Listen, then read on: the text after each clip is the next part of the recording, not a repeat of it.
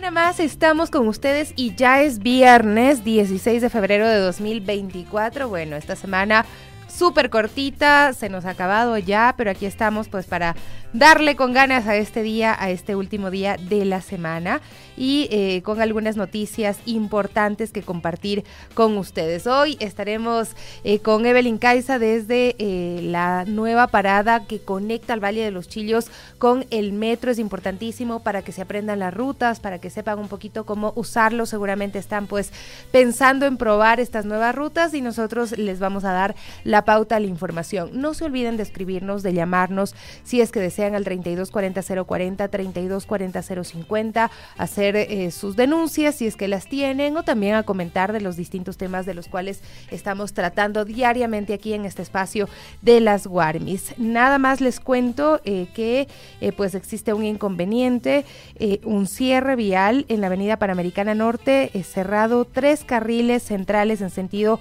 oeste-este. Esto eh, debido eh, a que eh, entiendo hay algún inconveniente registrado en esta zona. No informa la AMT si se trata de un siniestro, solamente informa que existe un cierre vial en esta zona. Así es que esté pendiente también para que no tenga inconvenientes. Y bueno, gestión de tráfico en otros sectores, porque bueno, la mañana ya saben, siempre hay algunos inconvenientes.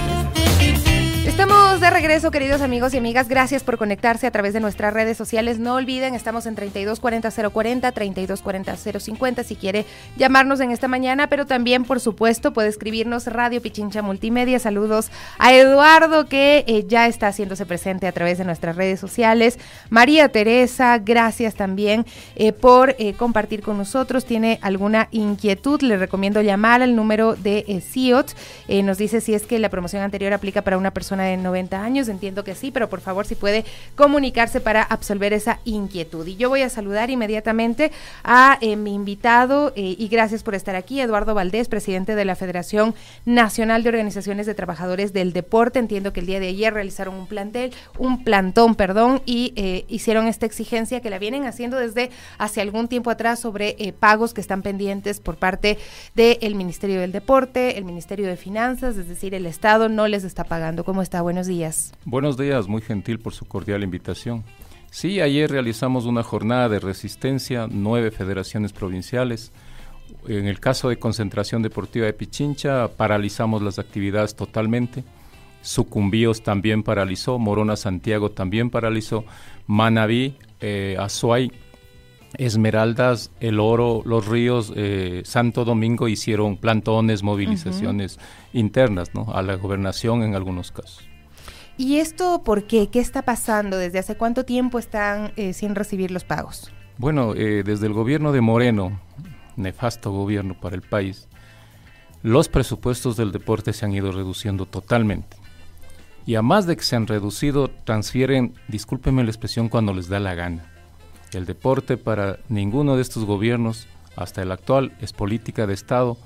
Por lo tanto, queda libre albedrío criterio del ministro de Finanzas y de la gestión, poco o mucha, que haga el ministro del Deporte. Siempre tenemos problemas en el primer trimestre de cada año.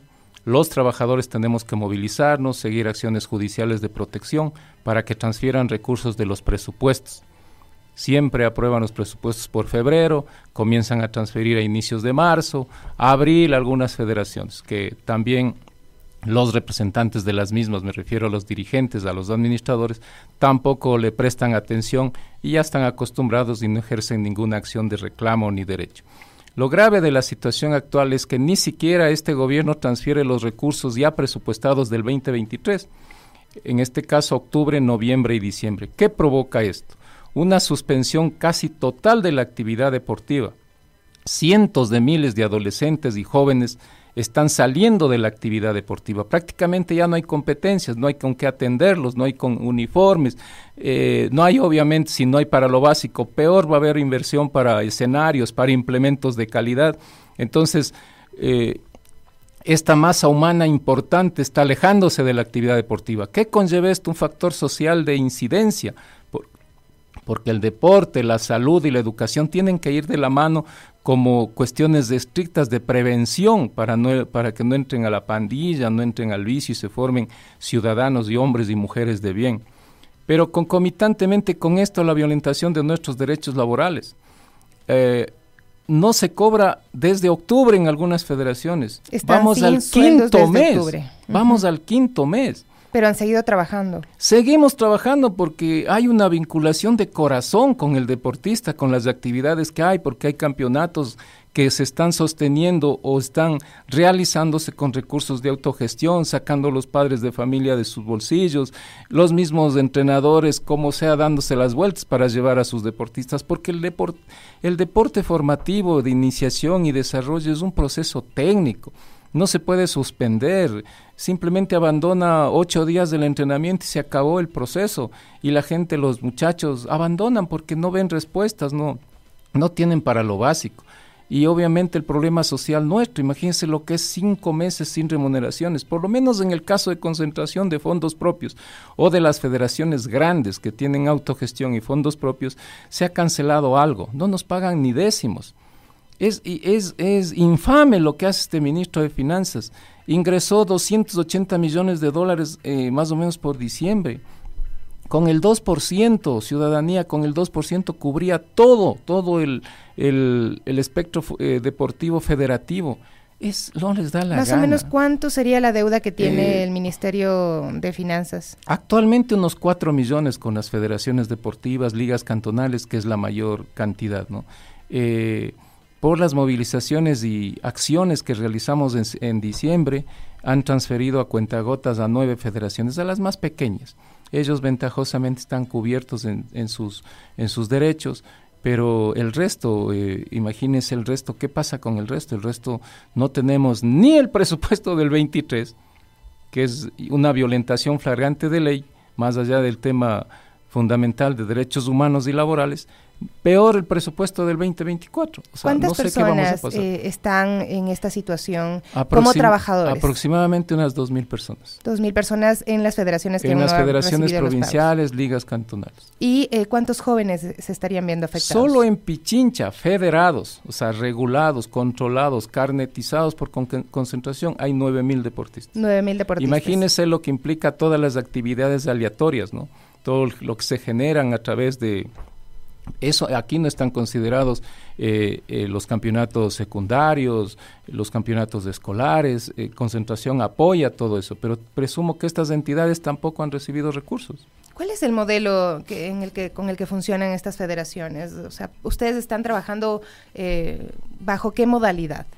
Nosotros tenemos relación de dependencia por código de trabajo, todos los trabajadores. Cuando yo hablo de trabajadores de las federaciones deportivas, hablamos de todo lo que es la fuerza técnica, que son metodólogos, que es personal de entrenadores, que están directamente ligados a la actividad del deportista en el terreno. De ahí tenemos una planta operativa, trabaja en oficinas que hace gestión administrativa operativa, no de decisión, no de dirección, sino operativa, para el, tema logístico de la atención a los deportistas. Tenemos personal de mantenimiento, que es el que eh, hace, hace mantenimiento, como su nombre lo dice, de los escenarios, correctivo, mantenimiento correctivo, preventivo de escenarios o de arreglos. Y tenemos una planta de compañeros de servicios generales que hacen limpieza todos estos, todos estos estamentos eh, coadyuvan para que los escenarios estén dentro de las limitaciones de la propia infraestructura y el deterioro, porque no hay inversión, estén en condiciones mínimamente óptimas para los deportistas. Por eso nosotros sostenemos que las medallas se comienzan ganando desde nuestros compañeros que lavan, limpian los baños, eh, hacen el, aseo de las colchonetas, de las gradas y todo eso. O sea, desde ahí inicia el proceso deportivo. Eh, ¿Qué dice el ministro del Deporte? ¿Han podido conversar con él, con Andrés Teníamos contacto hace, hasta hace unos 15 días a través de teléfono. Eh, prácticamente de ahí ya no hay ningún tipo de respuesta.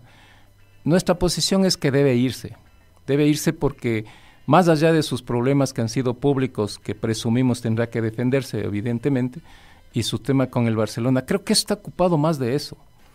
Y, y no le presta la importancia o no tiene el peso político para en gabinete en donde deben pelear y el ministro pelee por su sector. O sea, permite que le atropellen a su sector, permite que el ministro de Finanzas, teniendo recursos, porque no es que no tiene recursos, y ha pagado el 30%, implica que la deuda no pasará de 3 millones y medio, 4 millones. Eso en caja fiscal ingresa un día. Simplemente créame, esa es la indignación. El maestro, este individuo no le da la gana. O algún funcionario de segundo orden es el que no hace las transferencias. Pero como no hay una política de Estado de que el deporte sea fundamental en la estructura, en el desarrollo de la gente, principalmente la juventud, evidentemente poco o nada les importa. Ministerio de Trabajo, ¿qué dice? No hemos presentado nosotros una queja al Ministerio del Trabajo, porque en el caso de la concentración, le digo, de fondos propios, haciendo esfuerzos, nos cancelaron. Vamos la próxima semana a accionar cuestiones legales. Otras federaciones que están mucho más tiempo ya han presentado acciones. Y es lo típico, ¿no? Van a mandar una inspección. La estructura de la inspección llegará en 15 días. Inspeccionarán y para que salga un informe, si es de caerse en este país, para que salga un informe favorable o en contra del denunciante, se demoran 60 días. Y para que le den una copia del informe al que denuncia, tiene que hacer una comunicación aparte para que se dignen enviarle el resultado del informe. Si el informe es favorable, sanción. O sea, estamos hablando de 60, 80, 90 días. Eso cuando hacen la inspección. Y por último, a pasar a la sanción, que eh, también es mínima. Y es mínima, es mínima, son salarios básicos, pues que no tengo pero, el monto. Pero esperan ustedes que esto se regularice, que haya los presupuestos para el año 2024. ¿Qué expectativas tiene? Nosotros vamos a seguir movilizados. La jornada de resistencia continúa. El lunes vamos a hacer una marcha que sale desde el Estadio Olímpico. Está programada entre 10 y media a 11. Vamos a hacer la convocatoria oficial nos vamos al Ministerio del Deporte y de ahí al Ministerio de Finanzas. ¿Están participando eh, ustedes como trabajadores, los deportistas? Señores deportistas también están participando porque tienen esa vinculación afectiva con sus entrenadores y con los trabajadores. Mire, eh, trabajar para los niños jóvenes deportistas es, es, otra, es otra historia, es otro tipo de relación. Usted no sabe, muchos compañeros de entrenadores los llevan a comer en sus casas, les dan de su bolsillo para el transporte porque no hay dinero para eso. Si no hay por la sustancia, para lo sustancial, peor para ese tipo de cosas. Realmente el deporte está de muerte. Créame que es así. Eh, me da la impresión que quieren desaparecer el deporte federativo. Esa es la impresión que yo tengo. Y, lo vamos a pelear porque no solo estamos defendiendo nuestros derechos, que además si solo hiciéramos eso es legítimo, nos están violentando, están violentando a nuestras familias, a nuestra subsistencia, a nuestra vida diaria pero defendemos el acceso al deporte con dignidad, que deje de ser un discurso que la razón de ser de las federaciones y de las organizaciones y de la, del ministerio es del deportista falso, farsantes, cuenteros, mentirosos, porque los presupuestos cada vez y cuando reducen. Y, y, mire toda la burocracia y tramitología para aprobar los presupuestos. Y ni los presupuestos aprobados transfieren. O sea, ¿de qué hablan? Pero ya de ganar a alguien por sus propios esfuerzos una medalla y se han de subir a la camioneta. Enseguida, enseguida dirán que todo han dado ellos. Es, son, créame que es una actitud infame de esta gente realmente. Y aquí estamos hablando de chicos que no tienen acceso a pagarse otros entrenadores o que tienen eh, acceso a otros espacios, sino Por esta supuesto, es ¿qué le puede importar a un ministro de Finanzas? Presumo que sus hijitos, no tengo nada en contra, por supuesto, han de estar en clubes privados. ¿A qué les puede importar? Acá a estas federaciones, a las ligas cantonales, del 80% son jóvenes, adolescentes del pueblo, los que acuden a estas instalaciones, los que acuden a hacer deporte. Con, eh, con, un, con una cuestión fundamental que ven en el deporte una forma de salir incluso de su condición social económica porque eso les posibilita becas, les posibilita hacerse conocer, les posibilita salir de ese entorno muchas veces de pobreza en el que viven. O sea, están afectando a la sociedad, al, al, chungo de la sociedad con estas decisiones. ¿Qué tipo de deportes se, se realizan? En la concentración deportiva de Pichincha hay 36 actividades en muchas de ellas olímpicas. Le puedo nombrar fútbol amateur, taekwondo, karate, boxeo, tenis de mesa, gimnasia, pesas, atletismo que tiene muchísimas modalidades, eh, patinaje, esgrima, bolos, eh, kickboxing, eh, varios, varios, varios, levantamiento de pesas, varios. Bueno, muchísimas gracias Eduardo por acompañarnos el día de hoy y bueno, contar esta realidad que es una radiografía de la sociedad, básicamente es lo que está pasando en este momento en el país. Hay sectores que están sumamente olvidados y que tienen que ver con eh, lo estructural en nuestro país, ¿no? Porque mientras se quiera hablar de eh, romper con la delincuencia, eh, pateando puertas en los barrios empobrecidos, pero no se resuelvan estos temas y el acceso de estos chicos que son captados muchas veces incluso por eh, las bandas por no tener opciones mientras no se resuelva su acceso a educación, a salud, a recreación, a eh, el deporte, pues eh, vamos a seguir dándonos vueltas en lo mismo y cada vez volviéndonos más violentos en los discursos, ignorando lo estructural, ignorando realmente las causas de el, el, abandono estatal sobre los chicos y chicas de nuestro país. Eduardo, muchísimas gracias. A usted le agradezco mucho, muy gentil. Vamos a hacer una pausa, enseguida volvemos, son las 9 con 28 minutos Seguimos aquí en Las Guardias. 9 de la mañana con 31 minutos, queridos amigos, amigas, muchísimas gracias por estar aquí pendientes de nuestro programa y bueno, nosotros somos un espacio de comunidad también donde abrimos la posibilidad de que se realicen denuncias eh, sobre temas que tienen que ver con servicios. Eh, hablábamos de eh, estas deudas que tiene el Ministerio del Deporte a las federaciones. realmente hay que replantearnos la situación del país, realmente hay que revisar qué está ocurriendo y los temas estructurales que no pueden salir de el, diálogo público, ¿no? De esos temas de los cuales hablamos cotidianamente. Y precisamente nos han escrito también desde el sector de la Merced, desde la parroquia La Merced, y pues es lamentable conocer que están sufriendo de eh, desabastecimiento de agua potable, cortes que son de aproximadamente 12 horas, nos han dicho, lo cual nos eh, preocupa muchísimo. Eh, nosotros hemos ido a La Merced también, hemos ido a otros sectores donde hay este desabastecimiento de agua potable. Entendemos que la EMAPS tiene que hacerse cargo, tiene que responderle a la ciudadanía también de forma eficiente, porque 12 horas sin agua eh, realmente es una locura pensar que en estos tiempos modernos, pues estos barrios que son parte del distrito metropolitano de Quito, que son parroquias rurales, eh, pues no tengan el servicio. Así es que vamos a escuchar, muchísimas gracias a nuestra querida amiga oyente que nos envió este audio relatando eh, la situación y también nos ha enviado imágenes de la calidad del agua, porque si bien la falta de agua es un problema, también nos dice que la calidad del agua es gravísimo lo que está pasando en la Merced. Buenas tardes, muchas gracias Sofía por el espacio. Hace más de dos años en la parroquia La Merced tenemos un grave problema de desabastecimiento de agua potable. Hemos tenido varios acercamientos con la empresa de agua en donde hemos manifestado nuestro malestar, donde hemos manifestado que se trata de un derecho violentado Hemos hecho acercamientos inclusive con concejales que ya no están en el ejercicio por el cambio de mando y hemos agotado todas las instancias que como ciudadanos de esta parroquia hemos tenido a la mano para que este atropello frene. Las respuestas de estas personas voceros de EMAPS es que lamentablemente en la zona de la Merced por su ubicación ya no existe la cantidad disponible de agua ¿Qué necesita esta parroquia para adaptarse a las necesidades de todos quienes vivimos aquí? Pues la comunidad, la parroquia, los habitantes han crecido y el servicio de agua ya resulta obsoleto, ineficiente para la cantidad de habitantes que vivimos acá. En estos dos años hemos sufrido violencias de todo tipo a nivel de servicio. No solamente que tenemos diariamente un corte programado de 12 horas sin agua. Pareciera increíble, pero no. Sucede aquí, en la parroquia que hace parte del Distrito Metropolitano de Quito. Son 12 horas que en muchos barrios no tenemos agua y que la respuesta frente a eso es que está en un cronograma planificado y pues lo debemos aceptar. No se pudieran imaginar quienes no viven aquí lo que significa no contar con el servicio disponible por más de 12 horas al día, inclusive en otros barrios que están lejanos al barrio central donde está eh, la parroquia, son muchas más horas.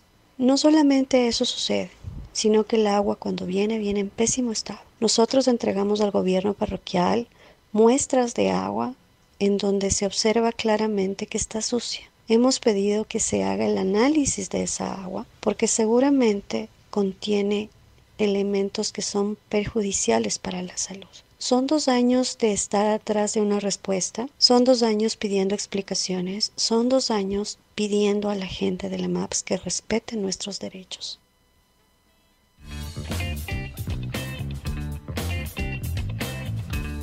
935, tremenda problemática que está sufriendo eh, la Merced. Eh, les enviamos un abrazo solidario, sin duda, porque eh, que estén enfrentando problemas de abastecimiento y la falta de calidad del agua potable es un tema gravísimo. Ya estaremos nuevamente haciendo contacto con LEMAPS para conocer cuál es su respuesta frente a esta situación, que bien lo dice la señora, no es nueva, son más de dos años, pero alguien tiene que hacerse cargo y en este momento esperamos que las autoridades realmente tomen cartas en el asunto y eh, permitan que haya bienestar para los pobladores. Mi Gaby está aquí con nosotros, ya cómo estás Gaby, muy buenos días. Buen día, mi Sofi, amigos y amigas de las Guarmis, y ya estamos listos para arrancar con las noticias de la comunidad.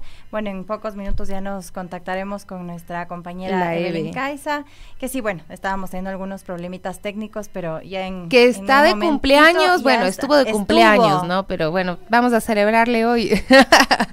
vamos a cantarle el feliz cumpleaños hoy día, sí no en su cumpleaños, pero bueno, ya esperamos para recibirle con un fuerte abrazo. Sí, mira, hay algunos mensajes que no quiero dejar de leerlos también de nuestros amigos que nos escriben a nuestro chat. Eh, Paola Chafla me dice, mis niñas practican natación en la concentración deportiva de Pichincha, tienen excelentes entrenadores, pero faltan recursos. Gracias, Paola, por esa retroalimentación a la entrevista que acabábamos de realizar. Eh, María de los Ángeles Pazmiño también dice, por el deporte ha pasado la descorreización.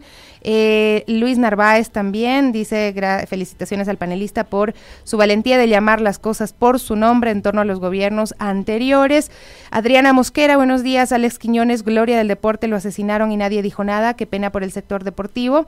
Y eh, estos son los comentarios que nos escriben en torno a la situación eh, del deporte en nuestro país, que nos acaban de decir que están eh, sin pagos durante cinco meses por parte del Ministerio del Deporte. Mi Gaby, vamos a darle paso a la EVE. Así es, entonces ya la tenemos por ahí. Eve, no sé si ya nos escuchas. Buenos días. ¡Feliz cumpleaños! Hola, mis chicas queridas, ¿cómo están? Sí, yo les escucho eh, perfectamente. No sé ya si ustedes me ven y me escuchan bien. Sí, sí, sí. Perfecto, muy bien. Ah, ya, muy bien, qué bueno. Entonces estamos listas. Primero, muchísimas gracias por sus deseos. Un abrazo gigante. Y sí, bueno, nosotros retomamos ya el trabajo en la comunidad y nos hemos trasladado a la parada del arbolito. Como ustedes recordarán, la semana eh, pasada nosotros ya hicimos una especie de scouting, ¿no? Para ver cómo iba esta parada y pues eh, ya se inauguró precisamente el 15 de febrero y las autoridades indicaron que desde el jueves más de 300 mil usuarios del transporte público de los sectores del Valle de los Chillos, principalmente el Tingo, Amaguaña, tienen la opción de utilizar el metro de Quito. Es decir, el objetivo de este em, de esta conexión es que los estudiantes, principalmente que utilizan estos transportes públicos, eh, tengan más cercanía con la parada del metro de Quito del Ejido. Nosotros habíamos conversado con la autoridad y ya nos había explicado un poquito los detalles técnicos, sin embargo, eh, bueno, por ser ahorita como las nueve y cuarenta de la mañana, como que no se registra mucha afluencia de gente, como ustedes pueden ver, sin embargo, el transporte público está circulando con normalidad. Yo voy a conversar con mi querido señor que está acá en esta línea de bus. ¿Cómo está? Muy buenos días. Acá le cogemos de sorpresa. ¿Cómo está? Muy buenos días. A ver, me voy a subir para no caerme y para estar cerquita de usted. ¿Cómo está, mi señor? Muy buenos días. Cuéntenos un poquito, ¿esta qué línea de transporte es? Y ya, ya me acerco. ¿Y cómo, em, cómo ve usted este cambio? Porque ustedes antes, a ver, me voy a sentar acá, porque ustedes antes eh, estaban en la parada de las universidades y ahora les han movido acá al arbolito, la parada principal. Sin embargo, siguen pasando por las universidades. ¿Cómo está la afluencia de estudiantes, la afluencia de personas tras de este cambio? Sí, buenos días. ¿Cómo es el, segundo día que el segundo día que estamos acá en esta nueva parada? Se está subiendo algo, algo, está todavía flojo, pero se tiene que componer. Nosotros venimos de la línea de, de, de Pinta Expreso Antizana, venimos de la parroquia de Pinta acá, acá este, a esta nueva parada. ¿Cuáles son nomás las líneas de buses que se activaron en esta parada? Había una denuncia que la eh, Condorval era la Condorval que no está en la parada y que, mm, o la, no, no era la Condorval, era una que se queda en las universidades, la Bingala, la Bingala, y que esa no está pasando por acá y que por qué se ha excluido esa línea. ¿Usted tiene conocimiento de esto? Eh, no, yo desconozco con la situación con Bingala, como Bingala es de intraprovincial, en ese tema desconozco. Eh, lo que yo sé, de, lo, le puedo decir de los interparroquiales que estamos nosotros ya con la apertura de estas nuevas de esta nueva ruta es los interparroquiales Libertadores del Valle, Termasturis y Expreso Antisana. Esas son las tres empresas interparroquiales que nos trajeron para acá. ¿A usted le parece como bien esta conexión? Los estudiantes, eh, nosotros recibamos un poquito de quejas, tal vez que ya no iba a ser la parada cerca de la universidad, que les iba a tocar caminar un poquito más, tal vez. Sin embargo, entendemos que es para conectar también al Valle de los Chillos con la parada del metro del Ejido. Sí, sí, ese es el objetivo de, de, movilidad, de hacer las respectivas conexiones con, con, el metro y que todo sea del valle, el valle esté, se, esté con el servicio acá, para acá al metro. Ese es el objetivo, de que haya la gente. Obviamente en ninguna parte, o sea, no, no se va a empezar de la mejor manera, esto se, va dando paso a paso, que a la larga eh, movilidad eh, tiene el objetivo de que esto funcione al, al 100%. Y el objetivo también es como que integrar a la ciudadanía y con un poquito de paciencia también, ¿no? Ahora, usted, eh, también yo quiero aprovechar que estamos acá y consultarle cómo está la inseguridad, ya que hay varias denuncias de que en la vía al valle, la Simón Bolívares, eh, se suben los presuntos delincuentes a asaltar bastantes veces. Sí, eh, como usted sabe, a nivel nacional esta situación es bastante complicada con la delincuencia. Espero de que la, policía no, nos ayude, porque imagínense entrar a Quito es un poco más complicado el tema de delincuencia y más a los estudiantes que son los que son los jóvenes que están al día a día y, con sus pertenencias es, es bastante eh, beneficiado para beneficioso para la delincuencia robarles a ellos porque no tienen eh, no tienen una facilidad de tal vez de defenderse o, cualquier cosa con el delincuente. Entonces, son presas fáciles los, los jóvenes. ¿A usted le han asaltado? Eh, no, no, no, pero a muchos compañeros sí, sí, sí, pero aquí se suben eh, a diario. Es más, en el desvío es eh, ya son conocidos, ya se les conoce y nosotros hemos tratado de, de, parar antes de, de, esa parada o después para tratar de evitarles a ellos. Es por eso a, a, mí casi no me han, no, no, no me han asaltado a mí porque yo trabajo de esa manera para, para evitarles, porque es complicado. Y por los, eh, por los pasajeros mismos que, o sea, dicen que nosotros somos cómplices de los, de los delincuentes y no es así, usted sabe que nosotros somos a veces las primeras víctimas que nos, que nos dan. Sí, bueno, existe desconocimiento y también un poquito de desesperación parte y parte, pero han tenido que incluso modificar las medidas, eh, ya no hacer la parada, valga la redundancia, en la parada que es, sino un poco más antes. Pero paran en el andén que es. Eve, ¿cuánto más o menos dura el recorrido y desde el día de ayer que está funcionando, eh, cuánto tiempo se hace desde, desde el punto de partida en el valle hasta la parada del metro?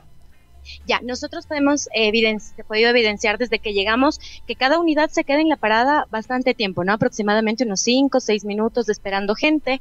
Eh, ya mismo al señor le toca salir. Y la pregunta es, desde acá del arbolito hasta su parada final, ¿cuánto tiempo se hace? Eh, una hora quince está programado en el, en, eh, ya por el sistema tiempo. Es de hora quince que tenemos que nosotros llegar a Pinta y de Pinta para acá. Obviamente el tema puede se complica a veces por el por los tráficos que hay demasiado en la autopista o, al salir o al llegar acá. ¿Qué tal ha estado la demanda? Y en hora pico acá se registra bastante gente. ¿Cómo va la demanda de personas? Por el momento no se registra mucho, pero ese es el objetivo de, continuar en esto y que sea lo, más de eh, fructífera esta, esta entrada acá a Quito de parte de los interparroquiales. ¿Por qué calles pasa este bus, Nieve? Nada más eh, para este que nos quede claro. La Sofía nos pregunta que cuál es esta línea exactamente y por qué calles pasa. Eh, nosotros somos de, de, de, de la parroquia de Pintac somos exactamente nosotros, somos de Expreso Antisana y nosotros, como usted bien lo dijo, nosotros pasábamos, nos parábamos abajo en la en de las universidades y nos mandan por acá hasta esta nueva parada. Y, vamos por la ESPE, por la General Rumiau y toda la autopista hasta el Colibrí y cogemos al, a la parroquia de Pinte. Así es, como le mencionamos al inicio, las líneas, muchísimas gracias mi señor, creo que se me enganchó en su palanquita, en su ya. Eh, sí, desde Pinta, Gamaguaña, estas, eh, estas unidades de transporte vienen por acá. Ahorita la unidad está vacía, realmente. Quería yo conversar con las personas, pero está vacía. Está vacía, vacía la unidad. Entonces, bueno, vamos a ver si es que en la parada de acá también se registra alguna, eh, alguna novedad, si está alguna persona. Vamos a conversar con la vecina de acá. Para ella creo que trabaja acá también eh, con sus ventas para ver qué es lo que ha registrado. ¿Cómo están? Buenos días. Sí, señoras, bueno, no, no, no creo que quieren hablar un poquito. Y bueno, con eso, con esa información, nosotros nos despedimos eh, y que tengan un excelente día.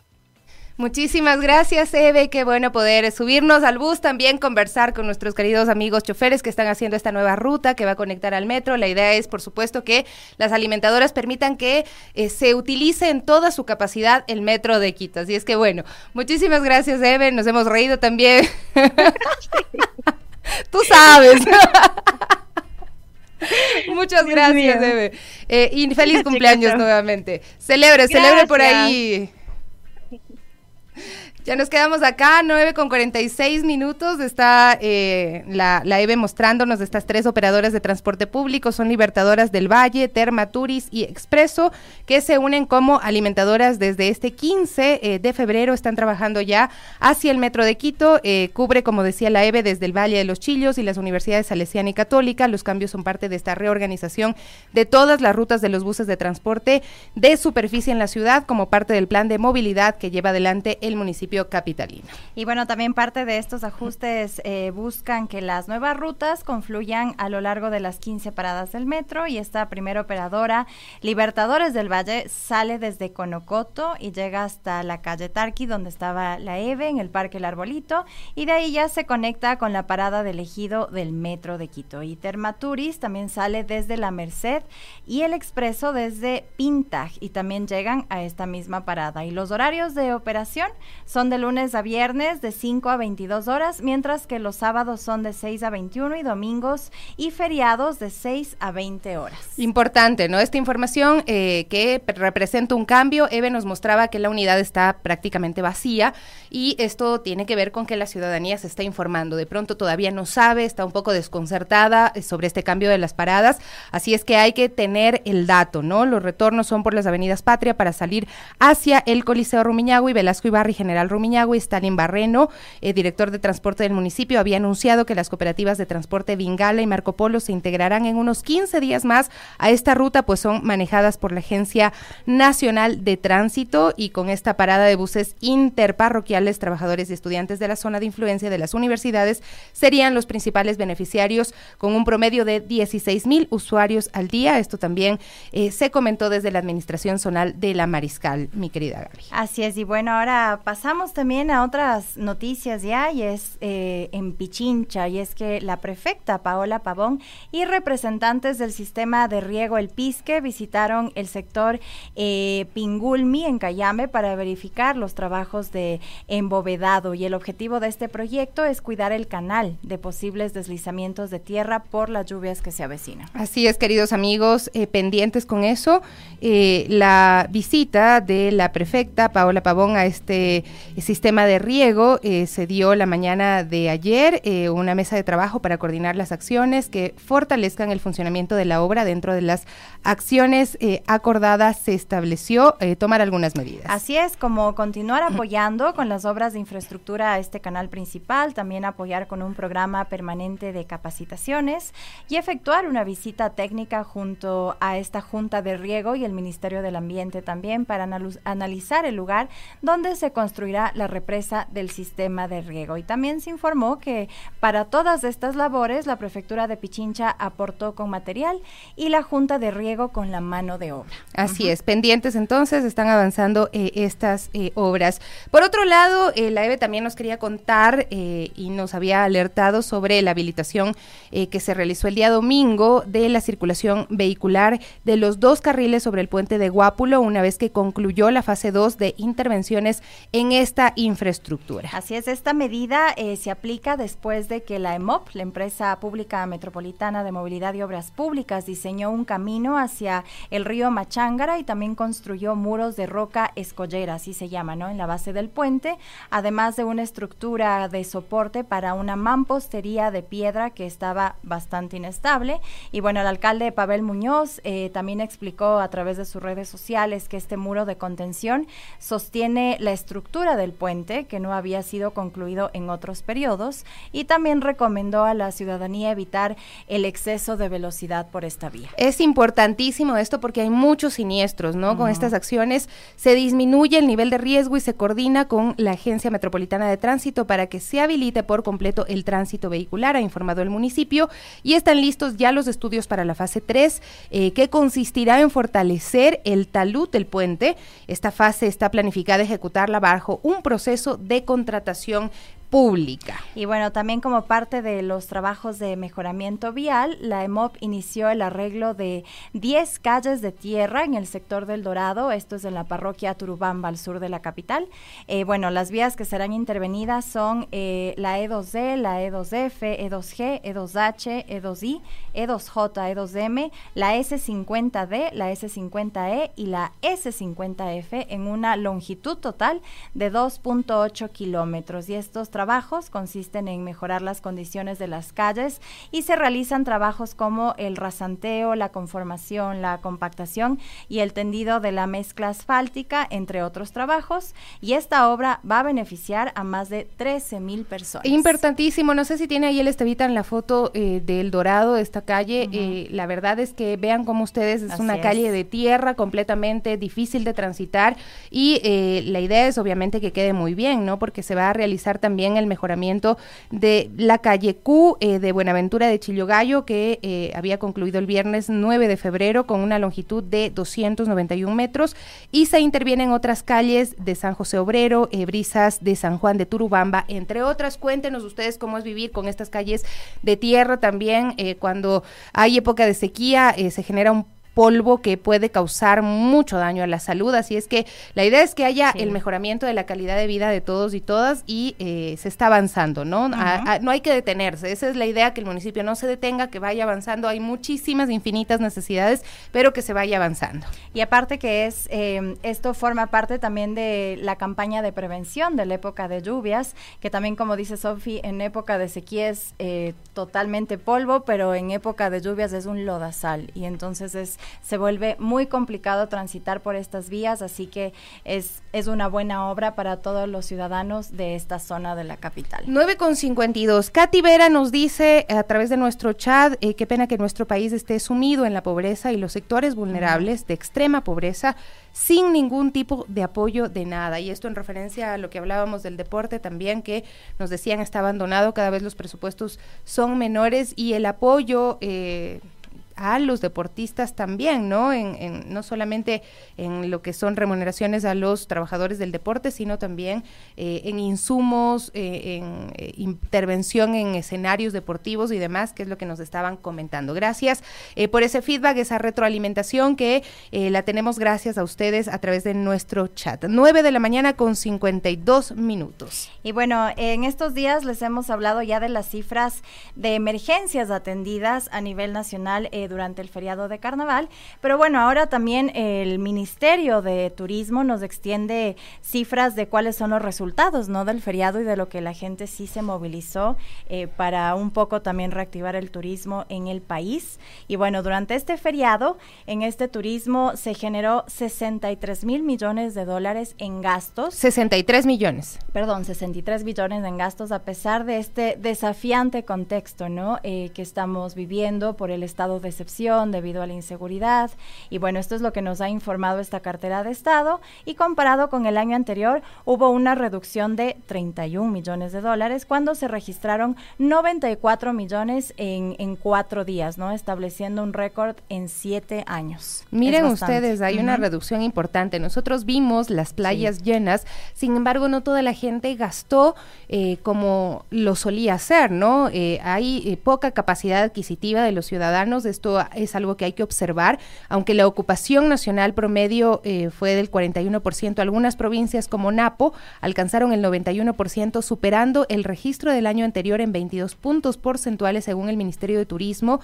En provincias con festividades tradicionales como Tungurahua, la ocupación promedio fue del 59%, Santa Elena 58, Bolívar y Azuay 55. Sin embargo, los datos difieren con algunos gremios turísticos que reportaron una mayor ocupación. Así es, y bueno, y el ministro ministro de Turismo, Nils Olsen, reconoció la complejidad de la situación para el sector turístico, destacando su resiliencia ante factores externos y la dedicación de más de 600 mil familias que ofrecen estos servicios de calidad. Y el 8 de enero de este año, el gobierno de Daniel Novoa decretó pues el estado de excepción por 60 días para enfrentar eh, todos estos grupos delincuenciales en el país y esto sin duda también ha afectado al sector turístico. A mí está dejando de gustarme la palabra resiliencia, ¿no? Porque se usa como para decir eh, hay que resignarse, eh, hay, a pesar de todo hay que sonreír, ¿no? Cuando tienes eh, pérdidas, 31 millones de dólares menos en el sector del turismo, aunque la gente salió,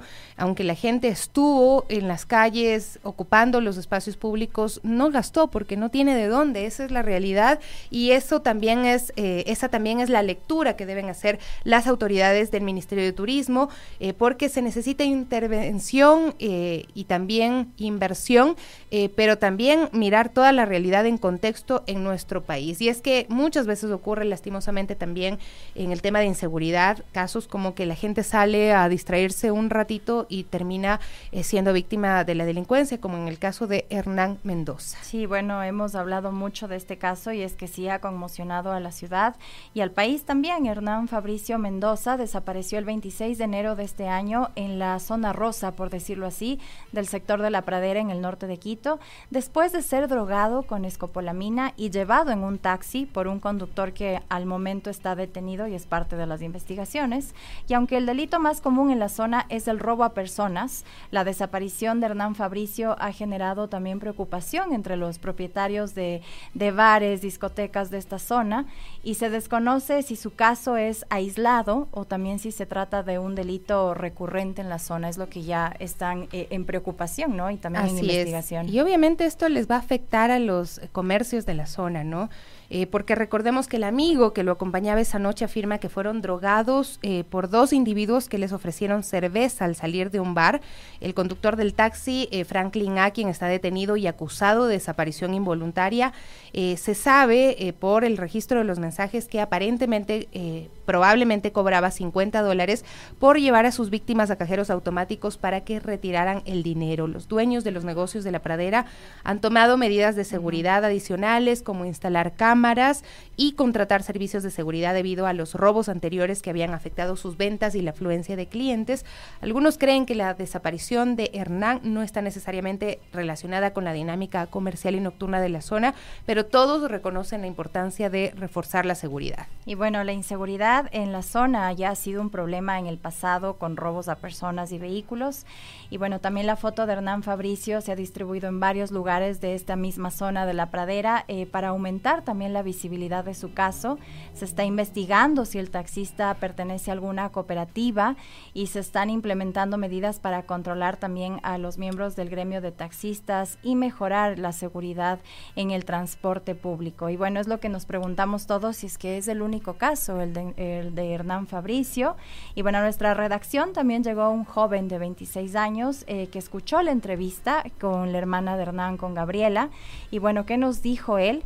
Eh, los detalles que cuenta del caso se parecen en gran medida a lo que me pasó hace tres meses con un par de amigos. Es en el mismo lugar de la pradera, fuimos escopolaminados con cerveza, igual que cuenta la hermana de Hernán Fabricio, nos robaron las pertenencias. En mi caso me llevaron en Uber hasta donde vivía y por suerte los guardias solo me dejaron entrar a mí y a mis dos amigos les dejaron abandonados en la mitad del parque de la Carolina. Eso es terrible, ¿no? Y las cámaras de este conjunto eh, residencial grabaron absolutamente todo, ¿no? Cuando el señor lo dejó en su casa casi inconsciente. Esto es lo que nos relata, si es que, eh, si la pregunta es esa, si es el único caso, no es el único caso, seguramente habrá muchísimo más. El problema es que también estaban omitiéndose muchas denuncias por la falta de confianza en el sistema judicial y este es el llamado a que la ciudadanía denuncie. Y en este caso, eh, pues si quieren aportar a eh, em, la investigación sobre la desaparición de Hernán eh, Fabricio Mendoza, pues seguramente podría algún dato darle luces a las autoridades como por dónde investigar, de pronto revisar las cámaras de otros casos que ya se han producido y darle seguimiento porque puede ser una banda que actúa de esta forma eh, en este sector, eh, escopolaminando a eh, quienes asisten simplemente a tomarse una cerveza, a conversar un rato ahí, respetando el toque de queda, porque ya lo habíamos dicho, lo que Gabriela nos contó nos llama mucho la atención, el hecho de que el taxi haya estado circulando toda la madrugada en toque de queda. Así es que pilas con eso. 10 en punto, mi Gaby, vamos a hacer una pausa, ya regresamos, vamos a conversar de cine también, eh, vamos a la Amazonía ecuatoriana para saber cuáles son estos procesos culturales que se están desarrollando. Ya volvemos. Ya de regreso, 10 de la mañana con dos minutos. Bueno, antes de ir a la pausa, eh, debíamos haber mandado también este audio que van a escuchar. Eh, se trata de otro caso de desaparición. Así es, este ya lo habíamos mencionado también en estos días. Se trata de dos ingenieros eléctricos, son Raúl Bernardo Carpio Zacoto eh, y también de John Clever Cerón Guerra, que ellos eh, viajaban juntos hacia la laguna de Mojanda y desaparecieron desde el 4 de febrero. Iban pues a ver algún lugar para un mirador turístico en la laguna de Mojanda y desde ese día sus familias no saben nada. Entonces tuvimos contacto con el hermano eh, de Raúl Bernardo Carpio, él es Marcelo Carpio, y nos envió unos audios para conocer un poco más de este caso y que podamos ayudarles también con más información. Querida Gaby, te, mando una referencia sobre la situación. Estamos en el eh, tercer día de búsqueda con los bomberos de Tabacundo y la DINASEF que están coordinando un operativo. La zona que están perdidos están, eh, corresponde a la Tocachi, eh, las lagunas de Mojanda y la supuesta llegada de ellos debió haber sido en Otavalo. Entonces ellos llevan ya 10 días desaparecidos y lo que se quiere es de pronto información de cualquier persona que los haya podido ver o sepa alguna situación de las personas. Entonces la situación es que al momento se consideran personas extraviadas, y está uh, organizándose la búsqueda para ver la posibilidad de que se les pueda encontrar eh, en esta zona que te he descrito o zonas colindantes. En caso de que hubieran tenido eh, alguna situación de, mal tiempo que hubo esa tarde que se perdieron y, que hayan se hayan desviado de su trayecto original. Bueno, realmente es muy lamentable, ¿no? Tener que escuchar a los familiares hablando sobre la desaparición de sus seres queridos. Eh, no puedo imaginarme el dolor que están sintiendo, la angustia que están sintiendo eh, y, y, todas las cosas que han cambiado en sus vidas tratando de buscar a sus seres queridos. Así es, y bueno, y solo les reiteramos que si tienen alguna información de Raúl Bernardo Carpio Zacoto, de John Clever Cerón Guerra, comuníquese por favor al 1-800-335486, 1-800-335486. Esta ya es la línea directa con las autoridades que ya están en el caso. Y bueno, los familiares también están en la búsqueda cada día. Y esperar, esperar tener noticias porque eso mencionaban que es la incertidumbre lo que les tiene mal, eh, al menos saber algo, tener alguna idea, una noción. Y es lo que piden, que a la gente del sector de allá, de Otavalo, eh, que todos los que estén por allá, Otabacundo incluso que salieron desde por allá, eh, puedan darles alguna información, es muy valioso en este momento. Así es, Gaby. Bueno, esa llamada a la acción de nuestros amigos y amigas oyentes. 10 con 5 minutos. Vamos a saludar a esta hora con Sani Montaguano, directora de cine eh, acerca de eh, un proyecto súper interesante eh, porque se está realizando cine desde los territorios amazónicos. Definitivamente hay muchas historias que contar, es toda la cultura amazónica, pero además ese enfrentamiento que se tiene con la modernidad que está marcada por el extractivismo. Así es que, Sani, muchísimas gracias por acompañarnos en esta mañana. Qué gusto poder contactarnos. Te enviamos un abrazo hasta la Amazonía ecuatoriana, hasta donde te encuentres. Sani, el, micrófono está ah, desactivado. Ahora sí. Ya está. ¿Cómo estás, Sani? Buenos días. Hola, buenos días con todos. Exactamente me encuentro en la ciudad del Puyo. Em, bueno, gracias por la invitación. Yo soy eh, cofundadora de la Fundación Tauna, Cine desde el Territorio. El cine lo hacemos desde nuestros territorios, desde nuestras comunidades, para mostrarles la realidad en la cual nosotros vivimos, en la cual también eh, luchamos para, para mantener la selva intacta. Sani, eh, ¿cómo estás? Un gusto y un fuerte abrazo allá en la Amazonía ecuatoriana. Un poco para conocer también em, cómo fue el inicio de todo este proyecto, eh, porque claro, hacer cine eh, tiene su complejidad y más aún cuando se necesitan herramientas, se necesitan instrumentos y hablamos de cámaras y todo. ¿Cómo fue ese proceso un poco para ustedes allá de aprender de todo esto y también a la comunidad, ¿no? También enseñarles sobre esto, este proceso eh, que se lleva a cabo en la producción y en el cine, que nos cuentes un poco. Bueno, esto nace también como, como nosotros queremos ser vistos tras las cámaras, no que no nos folcloricen, que no nos romanticen demasiado a los pueblos indígenas, ya que desde hace mucho tiempo atrás han sido los, los mestizos o, los, o han venido de diferentes países a grabarnos, tomarnos fotos y, a ver lo que ellos quieren grabar también, entonces lo que ellos quieren ver en, tras las pantallas, tras las cámaras, entonces ahí nace la necesidad de poder, de nosotros tomar estas herramientas, empoderarnos de estas herramientas para, para mostrar una realidad, porque en las comunidades muchas veces eh, no solo es, es, es pintura o no solo es danza o no solo es canto, es otra realidad en la cual también los niños se enferman, eh, las mujeres sufren de violencia y va mucho más allá también. Entonces, también como nosotros hemos sido afectados a través del extractivismo. Entonces, ahí nace la necesidad de contar nuestras propias historias.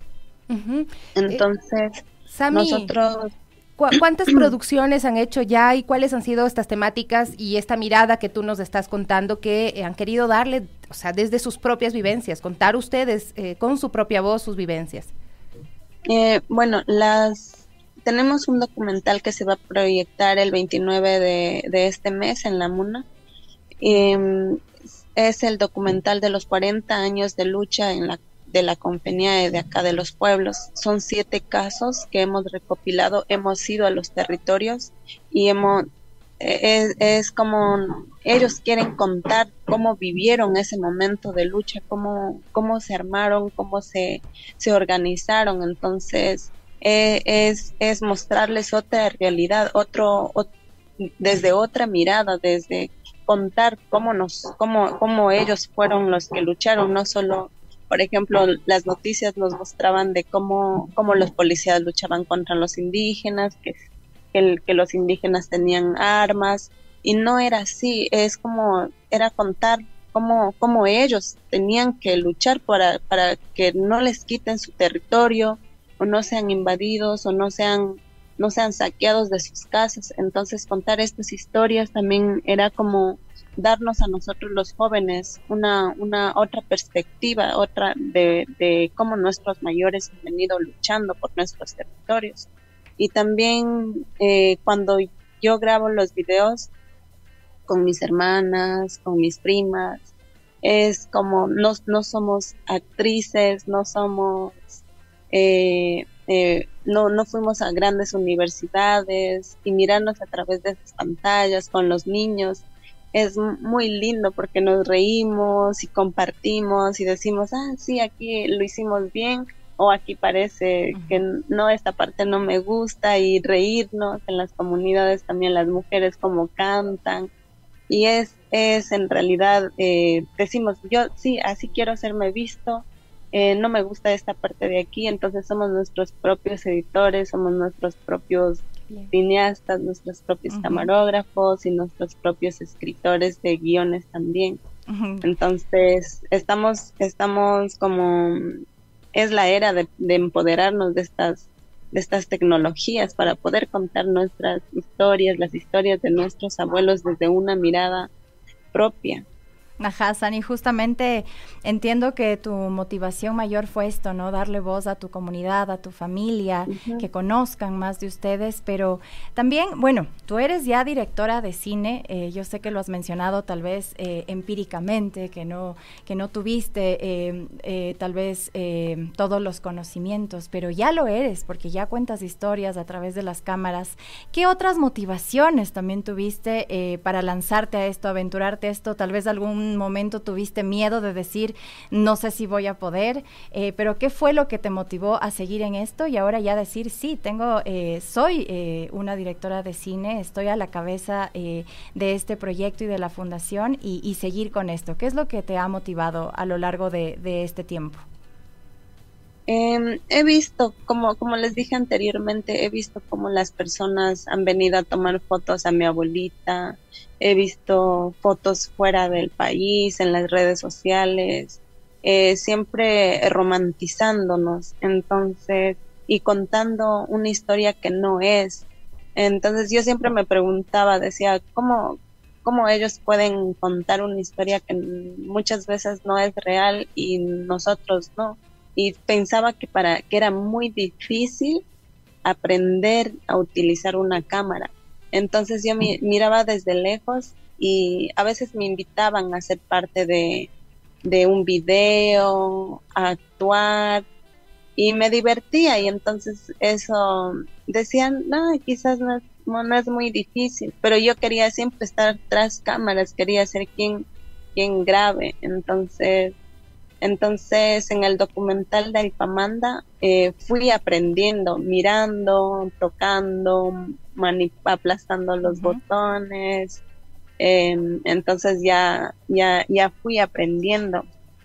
Y también a lo, a lo largo que iba caminando este documental, em, yo iba viendo las luchas de diferentes personas, de diferentes líderes, y caminábamos en la selva y yo decía, no todos, no cualquiera puede venir a hacer esto, no cualquiera puede, puede caminar en, en lluvia, en lodo, grabando, porque nos pasó un, fin de historias en ese documental, entonces yo decía, no cualquiera se debería hacer esto, si no es indígena, estaría quejándose de que, ay, que te caes en el lodo, que, que el río o que los monstruos, entonces yo decía, yo, yo, me, yo me miraba allí y decía, yo nací para esto, nací para contar nuestras historias. Qué hermoso, qué hermoso escucharte, Sani. Eh, son ya varias producciones que se ha hecho con Tauna, ¿no? Eh, que tienen que ver con esa resistencia y con esa descolonización también del discurso en torno a la Amazonía ecuatoriana, ¿no? Eh, por ejemplo, está Vestimenta Zápara, una tradición en peligro, está otras, Tucu también, está... Eh, muchas otras, ¿no? Eh, ¿cuál, ¿Cuál de... Ustedes están por estrenar este documental, pero ¿cuál es la que más eh, te ha llenado desde el mensaje, desde la historia, desde lo que has podido contar? El que más me ha llenado, creo que ha sido el documental de Infamanda, como les explicaba, lo viví, miraba cómo, cómo lo contaban, cómo, cómo lo habían vivido ellos, cómo habían tenido que dejar a sus hijos para luchar contra un gobierno o para caminar para que les reconozcan su territorio.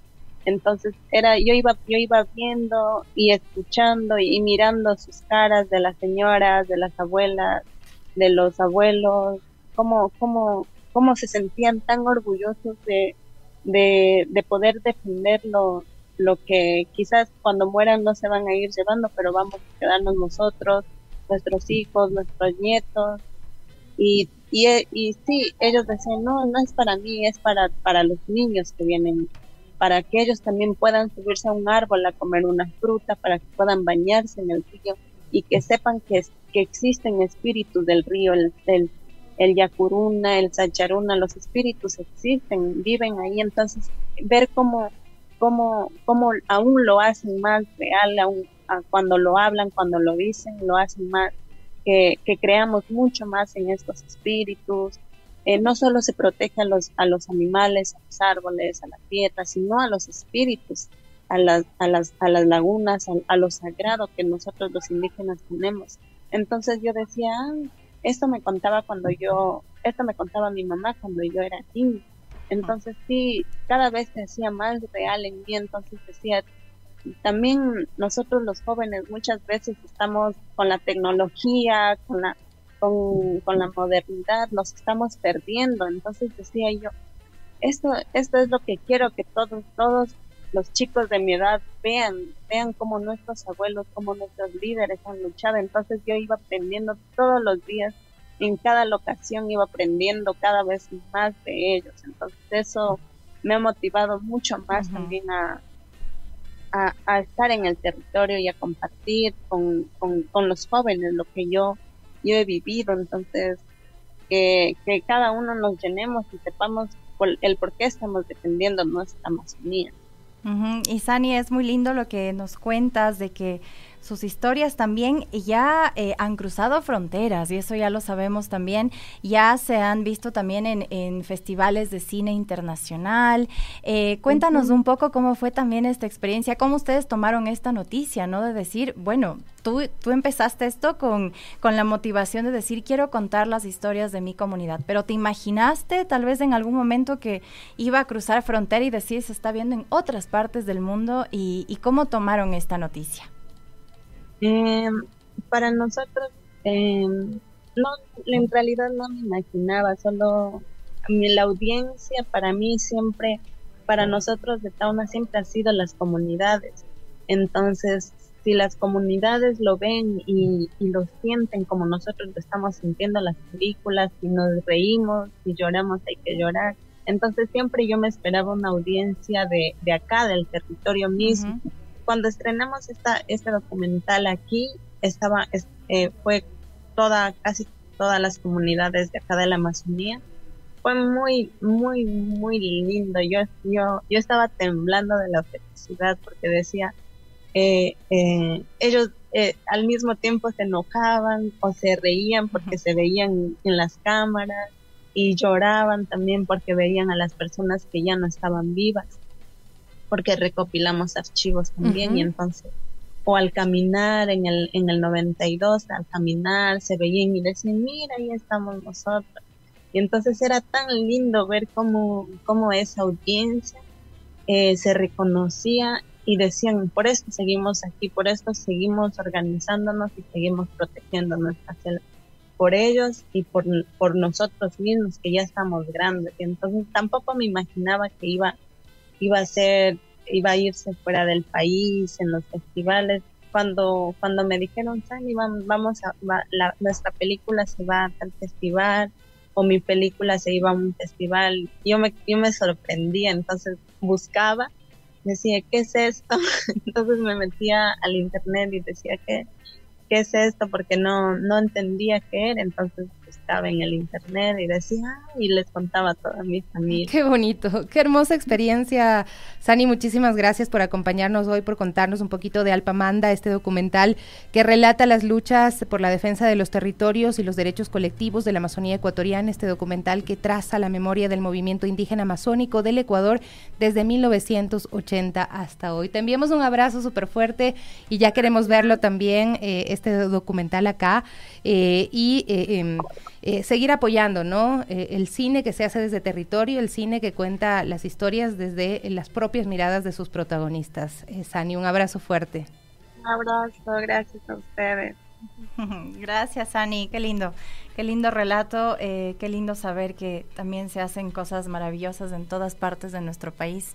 Esto sin duda nos, nos ha alegrado y nos ha motivado el día. Así es, y bueno, es precisamente ya para ir cerrando nuestro programa del día de hoy y a ustedes les queremos agradecer muchísimo por estar siempre eh, pendientes. Hay algunos temas eh, que no queríamos dejar de hablar. Bueno, ayer ustedes saben, se estaban tratando reformas al COIP. Eh, no hubo acuerdos, eh, se quedó ahí, sin embargo sí hubo algunas alertas que quisiéramos como averiguarlas un poco más, escuchar más voces en torno al tema del femicidio específicamente, porque hubo voces de mujeres que el día de ayer decían que el artículo 141 del COIP, eh, que propone limitar el femicidio a dos circunstancias, lesiones en la víctima o amenazas recibidas, lo cual ha generado rechazo por parte de algunas organizaciones que dicen que es si es que esto sucede, eh, podría haber femicidas que no se ajusten a estas dos condiciones. Eh, algunas otras abogadas, en cambio, defendieron, dijeron que no, que, que se incluye la responsabilidad del Estado al hablar del término feminicidio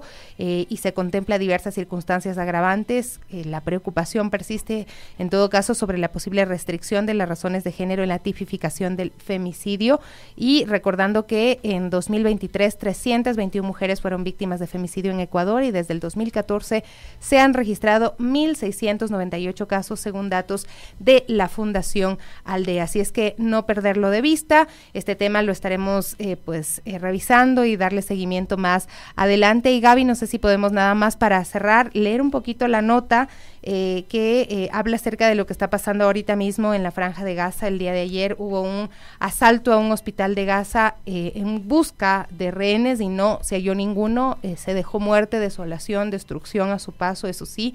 Hoy han denunciado que hubo también... muertos, personas que estaban heridas y que les apagaron eh, fue cortado el suministro de energía eléctrica por parte de, Israel y eh, simplemente dejaron de resistir, de recibir la asistencia de las máquinas, por lo cual fallecieron de contado. Eh, pero, ¿qué es lo que dicen los medios? Eh, acerca de este tema. Así es, y bueno, ayer fuerzas israelíes irrumpieron en el hospital en Nasser, situado en Jan eh, Yunis, donde los médicos describieron esta situación desesperada. El personal del hospital lanzó un grito de auxilio ante la catastrófica situación de, este establecimiento, sin agua, con alcantarillas desbordando en urgencias y francotiradores que se encuentran por todo lado. Y los desplazados que salieron del hospital están ahora sin lugar a donde de ir. Esto denunció la ONG Médicos Sin Fronteras, describiendo un paisaje muy apocalíptico, dolorosísimo. Y bueno, hasta este hospital también el ejército llegó con la misión de buscar rehenes capturados por Hamas y de momento no se ha confirmado que encontraron cuerpos o personas con vida. Así es, este es el argumento que ellos dan, eh, irrumpen, eh, matan civiles eh, y eh, la situación se vuelve cada vez más compleja. De verdad que las imágenes que llegan desde Gaza son desgarradoras una tras otra. Uno apaga la pantalla, vuelve a prenderla y se encuentra con un escenario cada vez peor, cada vez peor, con eh, la triste...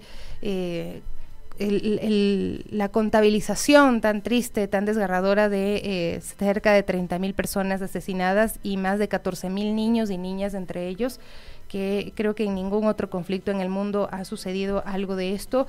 Eh, sin embargo, Israel está preparando otra ofensiva tras Yan Yunis, una ciudad en ruinas. Israel prepara una ofensiva terrestre en Rafah, unos kilómetros más al sur en la frontera cerrada de Egipto. Eh, más de un millón de palestinos están prácticamente apiñados en esta localidad y la comunidad internacional ha advertido de las consecuencias devastadoras que supondría una incursión en este último refugio para los civiles, donde este fin de semana asesinaron a más de 100 personas eh, para eh, rescatar a dos rehenes eh, que se encontraban también resguardados, me imagino, por las fuerzas rebeldes ¿no? de Hamas. Ahí, bueno, hay que decirlo, 87 personas murieron en las últimas horas en Gaza. Estos son datos del Ministerio de Salud de Hamas. Y desde que la guerra estalló por aquel octubre de 2023, eh, ya se contabilizan más de 1.160 eh, personas fallecidas, ¿no? Y en su mayoría civiles, como lo hemos dicho, la mayoría también niños, ¿no? Que son aquí las víctimas de, todo lo que está ocurriendo. Y eh, los islamistas también, ellos dicen, ¿no? Secuestraron a 250 personas, de las que 130 siguen retenidas en Gaza. Así es, nada más destacar, bueno, las autoridades españolas eh, están eh, buscando frenar esto, han interpuesto algunas medidas. Australia, Canadá, eh, Nueva Zelanda advirtieron eh, precisamente que una operación militar ampliada en Rafa sería devastadora. Eh, desde España se han emitido algunas resoluciones. Se espera que la Corte de Justicia, la Corte Penal Internacional haga algo. Todavía no hay respuestas a pesar del juicio que interpuso Sudáfrica por el delito de genocidio pero sigue pasando frente a nuestros ojos, es, muy doloroso. 10.25 amigos, nos despedimos. Un abrazo para ustedes, feliz fin de semana, volvemos el día lunes.